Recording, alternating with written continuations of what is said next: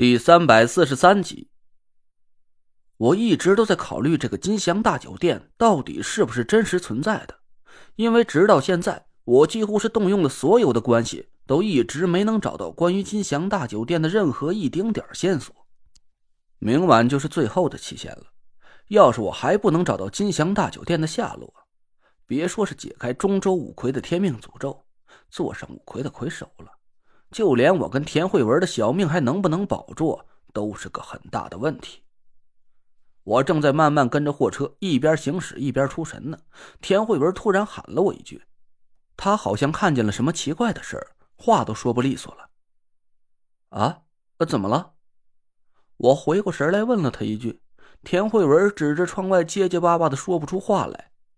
我车技啊实在是不太好，也不敢伸头去看。只能着急的问他到底出了什么事儿。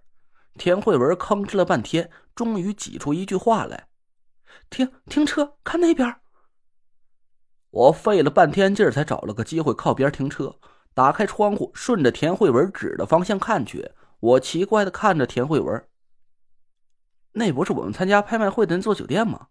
怎么了？有什么不对的？我们不是刚从那酒店里出来吗？”“你你你看，你看酒店的楼顶。”楼顶，我探头去朝酒店的顶楼看去，突然五个金光闪闪的大字映入了我的眼帘，我顿时就呆住了。金金金祥大酒店。我和田慧文一起瞪大了眼睛，互相看着，都感觉眼前发生的一切实在是有点太匪夷所思了。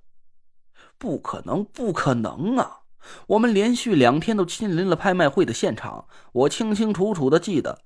无论是田天香拿给我们邀请函，还是进入酒店的时候啊，我抬头看到的招牌，这个酒店的名字都是叫景象大酒店。绝对没错，就是景象大酒店，绝对不是金祥。而就在现在，金祥大酒店这五个字却清清楚楚的摆在了眼前，就悬挂在大酒店的顶楼，那一片金色的灯光十分耀眼。我不敢置信的看着田慧文。这什么时候换的招牌？难道是我记错了？田慧文想了半天，笃定的摇头：“绝对不会记错，这只有一个解释，就是我们在进入拍卖会现场的时候刚换的招牌。这件事肯定和那叔叔脱不开关系，因为这个景象大酒店就是他名下的产业，能换招牌的人也只有他自己。”听了田慧文的话，我皱着眉头沉思了好一会儿。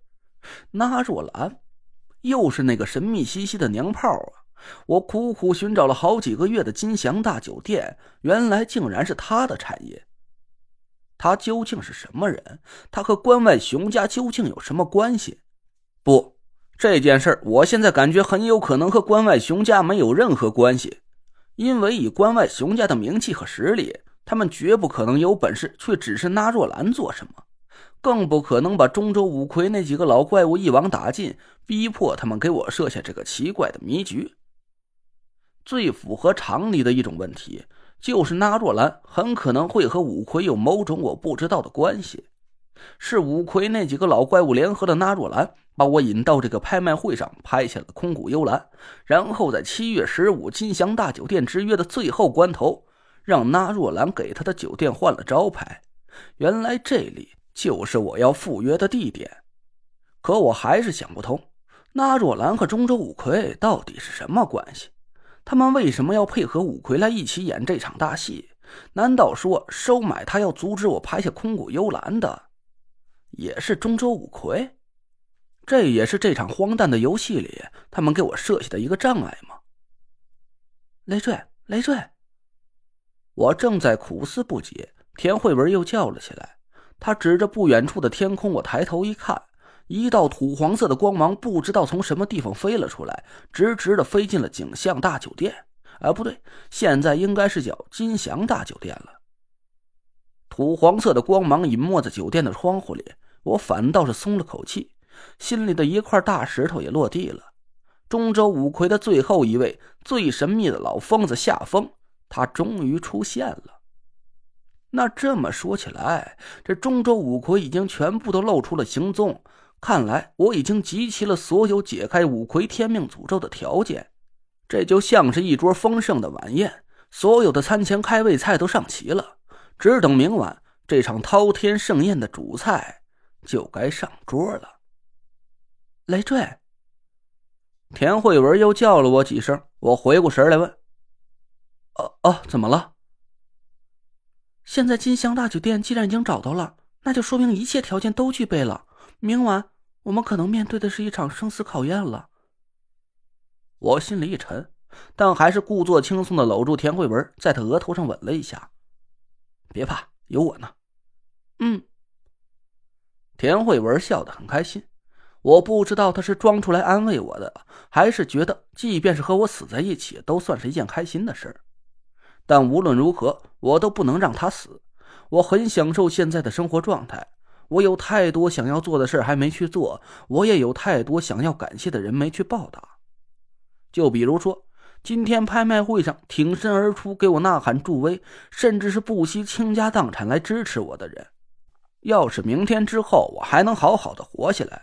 我一定要摆上满满一桌好吃的，和他们一起喝个酩酊大醉，和我最值得感谢的人一起来庆祝一下我还能看见的这个美好的世界。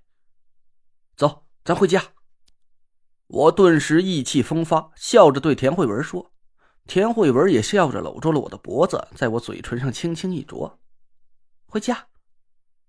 我一脚油门追上了货车，不多一会儿到了小院几个押车的黑西装把保险柜给我搬进屋里，当面验了货之后，又让我签字按了手印我把所有跟五魁天命诅咒有关的引子都摆在了一起：青鸾铜、云铁金针、泥娃娃，还有空谷幽兰。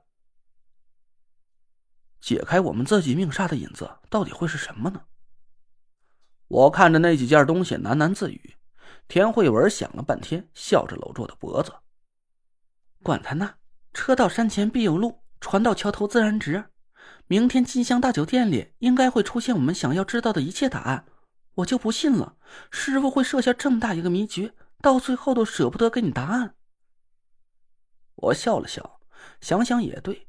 刚要掏出电话给田天祥说几句，田慧文一把抢过电话，按下了关机键。哎呀，你干嘛呢？我伸手去拿手机。好歹也给爸妈打个电话报个平安，我们明天还不一定。我的话还没说完，两张灼热的嘴唇就附在了我的嘴上。我猝不及防，田慧文整个人都软绵绵的缠在我身上，她眼波流转，柔情万千。今晚我们谁都不开手机了，好好睡一觉，有什么事儿明天再说。田慧文的嗓音很慵懒，这话的意思啊，嘿嘿。我明白，我明白。我笑着朝他点头说：“好，那我们就好好享受这个夜晚吧。”我把田慧文拦腰抱了起来，回身走进卧室。我丹田里的凤凰双鸟轻笑一声，飞快的旋转了起来。